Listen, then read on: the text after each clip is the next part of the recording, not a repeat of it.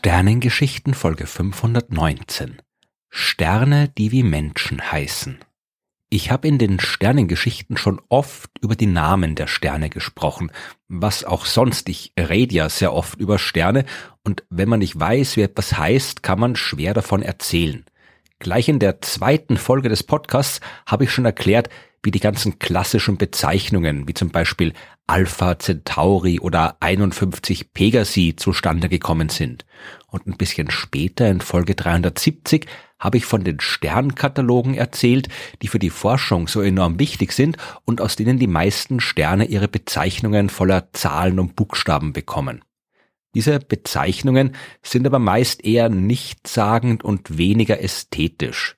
Unter HD 209458 kann man sich zum Beispiel eher wenig vorstellen, noch weniger unter OGLE-2016-BLG-1195L. Alte Sternnamen wie Sirius oder Vega, die klingen da doch viel schöner. Und warum können die Sterne nicht auch nach Menschen benannt werden? In der Biologie oder Botanik, da werden ja auch immer wieder Pflanzen und Tiere nach Menschen benannt. Warum nicht auch die Sterne? Die Sache mit der Benennung der Sterne ist ein bisschen kompliziert. Das größte Problem dabei ist die Anzahl der Sterne. Es gibt halt einfach sehr, sehr, sehr viele davon allein ein paar hundert Milliarden in unserer Milchstraße und es gibt ein paar Billionen Galaxien wie unsere Milchstraße im bekannten Universum, von denen alle selbst wieder aus ein paar hundert Milliarden Sternen bestehen. So viele Namen kann man sich nicht ausdenken. Müsste man aber eigentlich auch gar nicht, denn es ist ja nur dann sinnvoll, einem Stern einen Namen zu geben, wenn man auch irgendwelche konkreten Informationen darüber hat. Man muss zumindest mal wissen, wo der Stern ist, also seine Position kennen, seine Helligkeit, vielleicht auch noch seine Geschwindigkeit. Und diese Daten, die haben wir bei den allermeisten Sternen nicht. Das Gaia Weltraumteleskop hat im Jahr 2022 einen Katalog veröffentlicht, der Daten von 1,8 Milliarden Sternen enthält. So viel wie kein anderer Katalog zu dem Zeitpunkt. Das sind zwar gerade mal knapp zwei Prozent aller Sterne der Milchstraße, aber auch 1,8 Milliarden Namen denkt man sich nicht auf die Schnelle aus.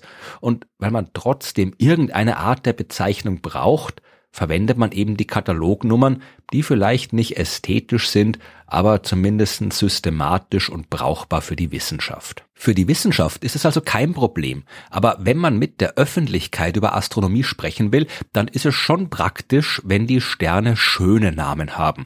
Und deswegen hat die Internationale Astronomische Union im Jahr 2015 angefangen, offizielle Namen für die Sterne festzulegen.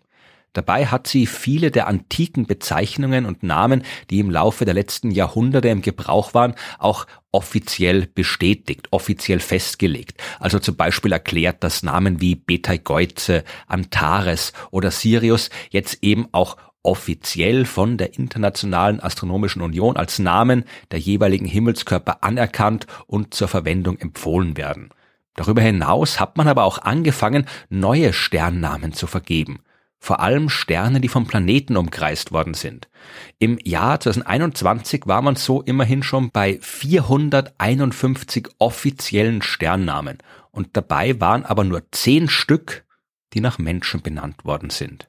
Es gibt natürlich jede Menge Sterne, die nach Göttern und anderen mythologischen Figuren benannt wurden, aber wir reden jetzt von Menschen, die es tatsächlich gegeben hat so wie Edward Emerson Barnard, der amerikanische Astronom, der 1916 einen Stern im Sternbild Schlangenträger untersucht und dabei festgestellt hat, dass er sich enorm schnell bewegt, schneller als alle anderen damals bekannten Sterne.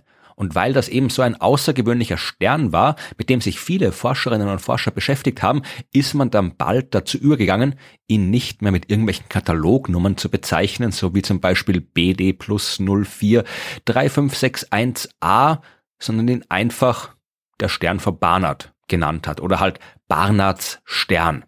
Und das hat sich etabliert und die Internationale Astronomische Union hat diesen Namen dann 2015 auch offiziell gemacht. Ein Sonderfall ist der Stern Alpha Canum Venaticorum. Das ist der hellste Stern im Sternbild der Jagdhunde. Zumindest ist es das heute. Im 17. Jahrhundert hat man ja noch eine andere Einteilung der Sterne am Himmel gehabt. Beziehungsweise alle möglichen Einteilungen. Da gab es noch keine systematische und allgemeingültigen Regeln. Und in England hat der Kartenmacher Francis Lamb in einer Himmelskarte das Sternbild Cor Caroli eingezeichnet, benannt nach dem englischen König Karl I. oder Charles I. Der wollte zu Beginn des 17. Jahrhunderts auch in England absolutistisch regieren ohne Parlament, was aber nicht alle so toll gefunden haben und am Ende hat das zum englischen Bürgerkrieg geführt. Karl I. wurde hingerichtet und die Monarchie zumindest zeitweilig abgeschafft. Es gab aber noch genug, die Karl I. super gefunden haben und Francis Lamb war offensichtlich einer davon, denn ihm zu Ehren wurde das Sternbild Chor Caroli auf die Karten gemalt und der hellste Stern dort, der wurde Chor Caroli Regis Martyris, also das Herz von Karl dem Märtyrerkönig genannt. Das Sternbild ist dann später wieder von den Karten verschwunden, der Name des Sterns ist aber geblieben, verkürzt als Chor Caroli und wurde 2015 auch der offiziellen Liste hinzugefügt. Genau genommen ist der Stern also nach einem Körperteil von einem Menschen benannt, aber das ignorieren wir jetzt einfach mal.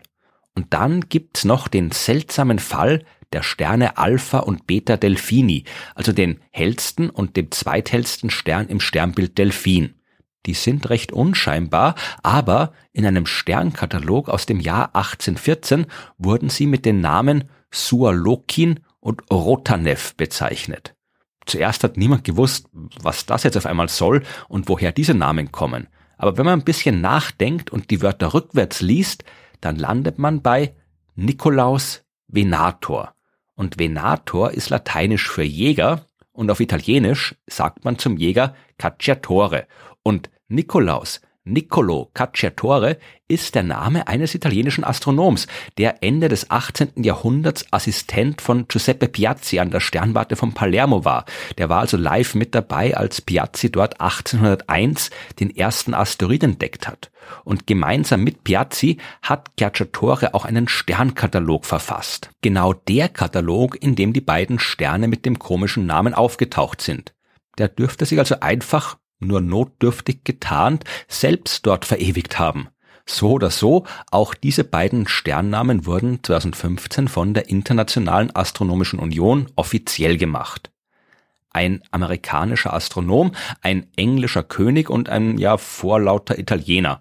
Das war der Stand der Dinge im Jahr 2015. Drei Menschen haben es geschafft, ihre Namen offiziell am Himmel als Stern zu verewigen.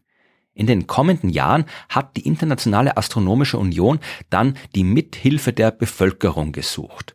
Schulen, astronomische Vereine und ähnliche Organisationen, die wurden aufgerufen, sich Namen für ausgewählte Sterne und ihre Planeten auszudenken. Und so sind dann ein paar hundert neue offizielle Bezeichnungen dazugekommen und ein paar neue Menschen als Sternnamen an den Himmel. Der Stern 55 Cancri, der heißt seitdem offiziell Kopernikus, nach dem Astronomen Nikolaus Kopernikus. Für die Benennung des Sterns Myare, der von vier Planeten umkreist wird, war das Planetarium in Pamplona in Spanien zuständig. Und dort hat man sich entschieden, den Stern nach dem berühmten spanischen Schriftsteller Miguel de Cervantes zu benennen, der Don Quixote geschrieben hat. Und genauso heißt jetzt auch dieser Stern Cervantes. Und die Planeten haben Namen von Figuren aus seinen Büchern bekommen. In der nächsten Runde der Sternbenennungen, da sind noch ein paar Leute dazu bekommen. Diesmal hat man jedem Land einen Stern mitsamt Planeten zugeteilt. Der Stern HD 152581, der durfte von Aserbaidschan benannt werden und da hat man sich entschieden, ihn nach einer persischen Dichterin Mahsati zu nennen, die um das 12. Jahrhundert herum gelebt hat. Kuba. Das war für den Stern BD 1763 zuständig und hat ihn Felix Varela genannt. Das war ein kubanischer Priester, Felix Varela, der hat dort im frühen 19. Jahrhundert gewirkt und sich für die Unabhängigkeit Kubas von Spanien eingesetzt. Indien, die haben den Stern HD 86081 bekommen und sich dafür den Namen Biba ausgesucht nach der indischen Physikerin Biba Chaudhuri.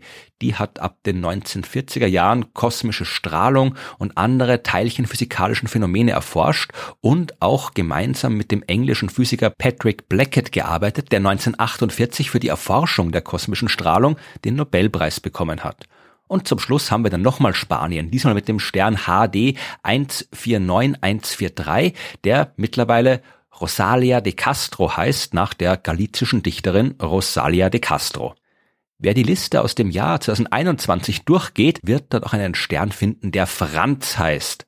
Dafür verantwortlich war Österreich. Man hat den Stern Het P14 den Namen Franz gegeben und seinen Planeten Sissi genannt. Aber, und das ist wichtig, damit waren nicht Kaiser Franz Josef I. und seine Frau, die Kaiserin Elisabeth, also Sissi gemeint, sondern die fiktiven Figuren Franz und Sissi aus den Sissi-Filmen der 1950er Jahre mit Karl-Heinz Böhm und Romy Schneider.